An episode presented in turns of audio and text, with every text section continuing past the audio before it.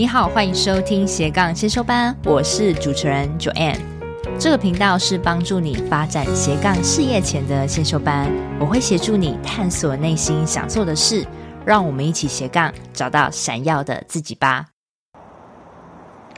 嗨，同学们，今天的录音场景很特别，我在外面，我不知道你们有没有听到一些风声，有吗？我今天在一个桥上录音，为什么会有这灵感呢？就是之前有一个听众他说，上次我跟 Annie 的那一集，他说 Annie 在这个衣橱里录音，所以他觉得很神秘。哎，所以激起的我觉得，哎，我也许可以换个场景，让你们感觉到一些不同的感觉哦。我跟大家讲，我在一个桥上，然后我四面周遭都是公园，都是很大片的草地。然后现在是晚上十一点半，桥上目前是没人，但是旁边的大楼呢，就是夜景还蛮漂亮的，就是都有很多的灯光，然后桥也是很多的灯。我的形容真的是很烂很烂呢，哦，我不会形容这些东西啦，我觉得好难哦。反正就是让你们感觉到我今天不一样啦。然后我刚跑完步，其实我今天。晚上的时候是跟我老公在百货公司吃饭，然后本来回到家已经十点多，我就想说，到底要不要出去跑？但是我从一月一号到现在，我已经持续了五天了，我就觉得 还是要还是要跑一下，因为我一月底呢，我要办一场家宴，然后大概一百个人的家宴，每个人都会看我，我觉得如果没有个好体态，有点丢脸，所以还是硬出来跑了。嗯，前面我会分享一下我最近跑步的心得啦，好不好？后面还是有些干货要带给大家，就是关于怎么设定受众这件事情，有没有觉得很反差？好啦，就希望可以让你们知道一些不同的多元的方式。哎，而且我记，我觉得啊，如果你们是在经营自媒体的啊，不论是拍片啊，或者 podcast 啊。哎，我觉得你们运动后来录音，其实感觉会蛮棒的，因为你现在是一个正能量的状态，我相信你这个态度会感染到你的受众哦。好，那最近跑步可以跟大家讲一下，我觉得运动真的是很重要一件事情，虽然我都是断断续续的啦。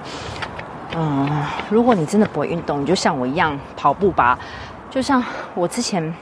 跑的时候配速甚至是九哦，或是十哦，就是跑一跑我就会停下来，然后就会脚很痒，不知道为什么我的脚很过敏，就是只要很冷的时候，那个毛细孔睁开的时候就很痒很痒，所以我一直很跨越不了这个障碍。然后前几天我都是一直很不情愿的去跑步，然后直到现在才感觉有流汗好一点，然后每天我就是跑四公里。那从原本的九分速到八分速，到现在今天是七分 四十三秒，也就是一公里我跑了七分钟四十三秒，没错，就觉得好像已经。有点冻起来了，然后现在外面的天气呢是十五度，黑麻麻的，但是桥上有点灯光。但是我现在是穿着无袖，因为我现在有点些微的流汗，我觉得蛮好的。如果你正在洗缸的话，我我劝你们跑一下，好不好？跑一下打卡给给我知道，因为有时候啊，就是我们都会往死里头钻，但是换一个场景，让自己流个汗，你会感觉到原本你在意的事情已经不那么在意了。原本的人际关系很麻烦，好像现在转个弯，好像就没事了。哦，真的，运动会改变人很多很多的思维。那。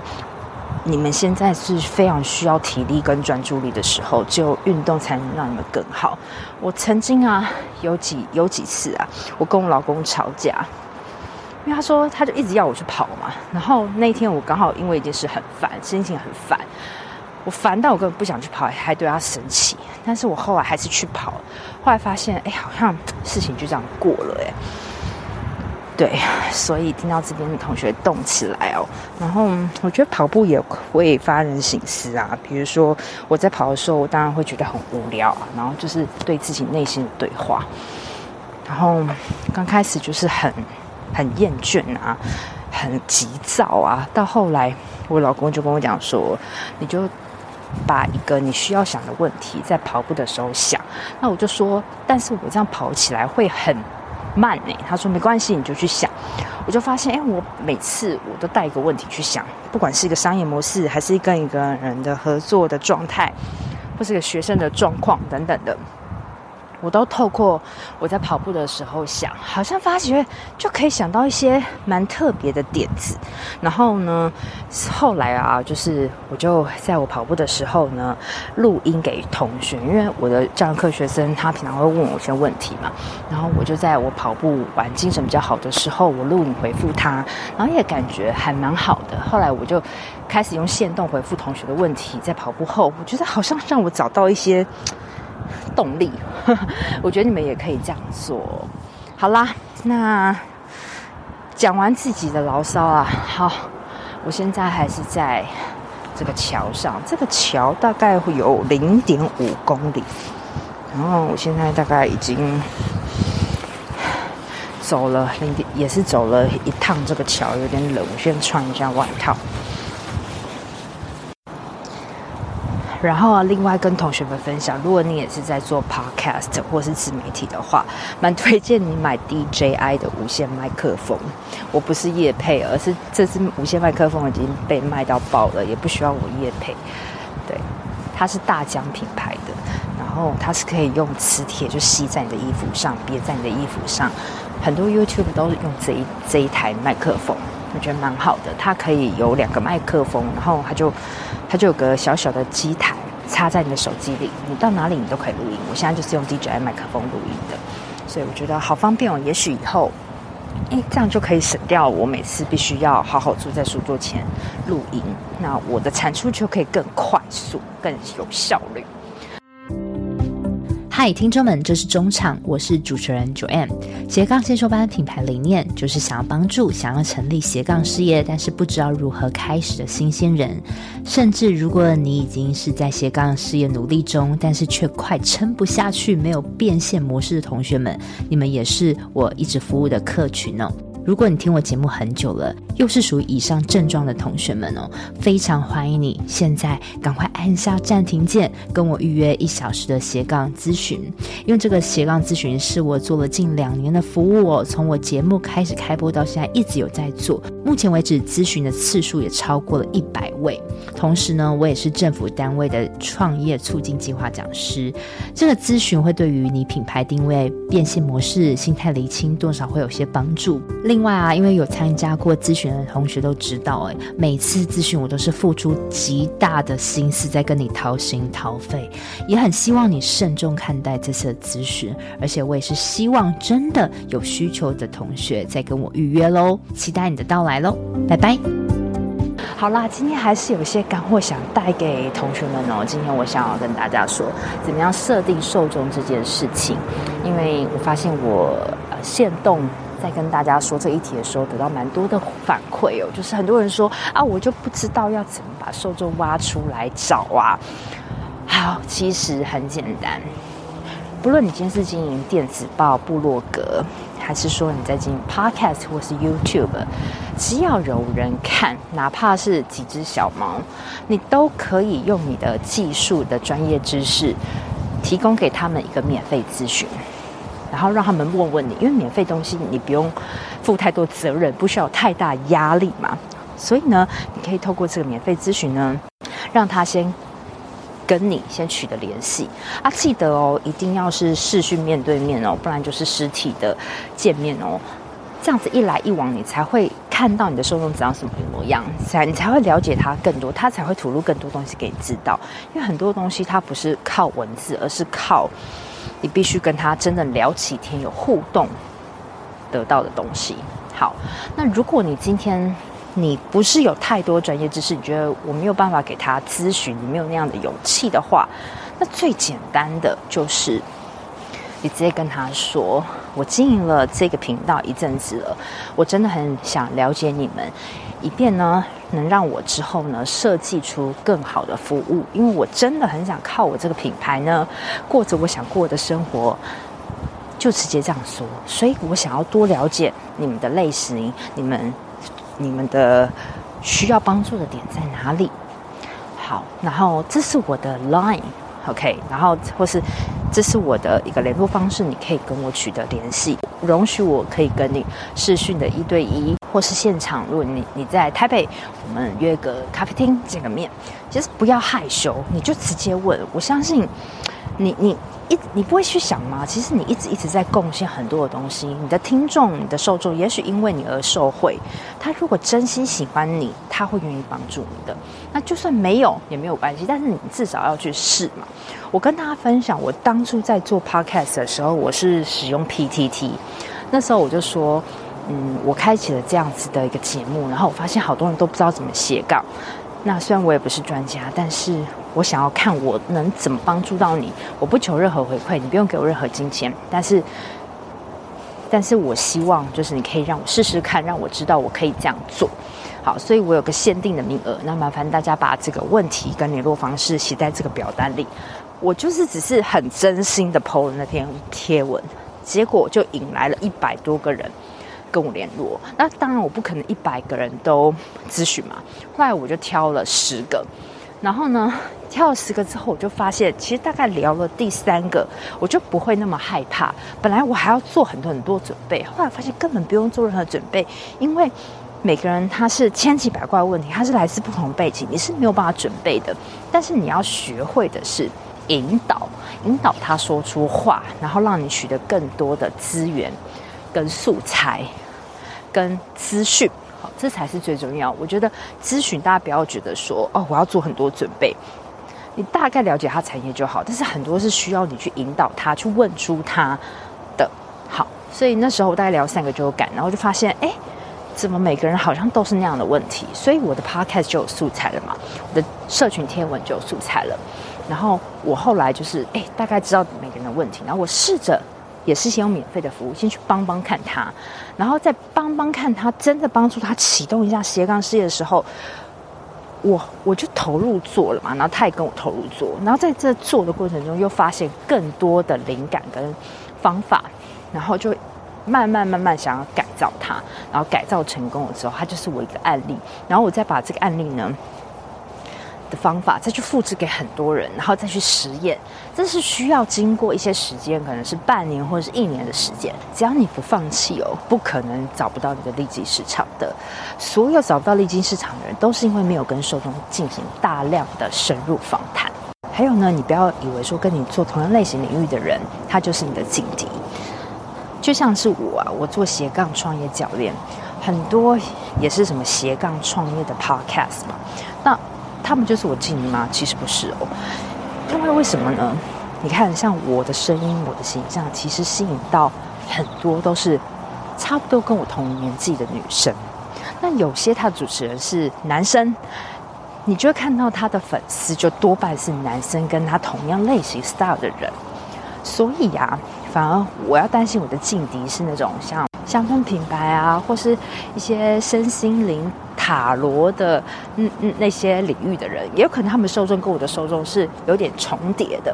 好，所以这也是想表达是你的受众呢，他长什么样子，他的个性是什么，其实取决于你这个人哦。好，我跟大家分享一下我的受众是什么样子。如果你正在听我的节目，你看看你是不是这样子的人。好，我的受众呢，她是个女生，她呢。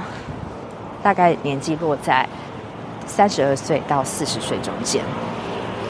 他呢是结婚了，但是没有小朋友。他过着一个安稳的上班族。他可能是一个科技业的业务。他的年薪呢是落在八十万左右。他有很好的英语能力。他有很好的反应、业务、沟通能力，他的能力其实都很好。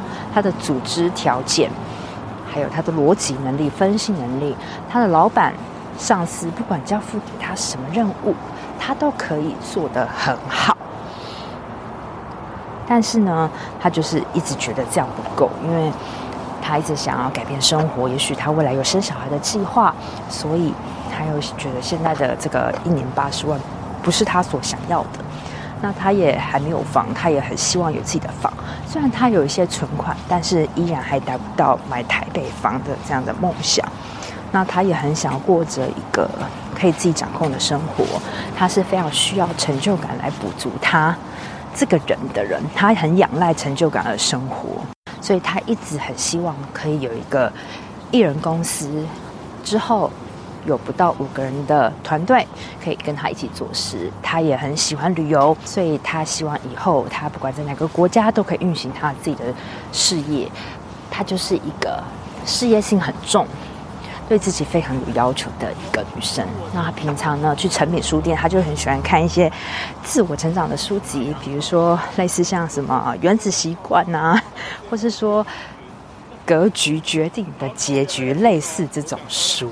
嗯，对，他喜欢的 podcaster 有可能像是欧阳立中，或是左边茶水间，或是。类似这样的节目啊，偶尔也会听一下英文的节目。好，你看我这样子一次间说了一下我受众的面貌，所以我觉得我受众大概就是那样子类型的人。不知道我刚刚所说的中了几点哦？为什么会那么了解？都是我透过大量的咨询、大量的访谈、大量的亲自面对面看到的受众而得来的最大数据。我也在成长，所以我的受众的值其实也在成长。所以呢，你的受众他是这样的人，是因为你是这样子的人，他才会长成那样。所以受众也是不断的在进行调整的。所以我觉得大家不要觉得说刚开始定受众好像在定个生死一样，好像定了就定了。没有，你现在要启动一个事业的时候，你受众你就先大概抓一下。然后大概聊个几个，大概抓一下那样的轮廓，然后你实际去依据那个人，你取个名字，比如说叫 Maggie 好了，然后你每篇贴文你都好像在对 Maggie 说，从这样开始，接下来你就大量大量的访谈你的受众，你再把 Maggie 再升华成进阶版的，比如说 May 好。然后呢，你就发现，哎，你的受众真的就像是妹一样。然后你的贴文、你的 po 文、你的 podcast 在在一直对着妹说。然后同时，你也是一直访问更多更多的妹。然后你就会一直去调整你贴文的内容，跟你 podcast 的说话方式、你的表达方式。那这样子就会聚集很多精准的受众。所以呢，所以啊，受众他的个性、他的类型是随着你的状态滚动式而调整的。应该说，百分之九十以上的人，刚开始在做品牌的时候，他都很想要取悦所有的人，他都不愿意去舍弃一些本来不应该属于他的受众。其实这样子会让品牌非常不精准。现在呢，其实品牌刚开始应该是先把精准受众找到，等到你有影响力之后呢，你再去触及更多的人。如果你没有个假想的受众，你就永远找不到实力点。你就永远不知道这个受众应该去哪里找，所以我建议大家可以把受众假想一个名字，然后不管你 PO 的文讲的话都是对某某人说，然后去研究某某人的个性，这样子呢，真的会帮助你写的贴文更有温度，更有力道。我现在在桥上越来越冷了，我要回去了，不知不觉哇，也讲了二十分钟，我这个。我这个人真的是太爱分享了，我现在是完全没有 tips 哦，所以你们会发现，哎，我怎么没有讲一二三四五这样子？就是整个是一个聊天型啦，想到什么就说什么啦。好啦，最后再跟你归纳出个重点啦，好吗？就是怎么样找到精准受众？第一步，你先想象你的受众他是一个某某某一个名字。他在哪里上班？他的一天生活长怎么样？他的性别，他的个性是什么？他是不是单身？然后呢，他平常在做什么？把他把他刻画得越详细越好。先这样子。第二步呢，依据你第一步的受众模样，你去发出相对应的文章。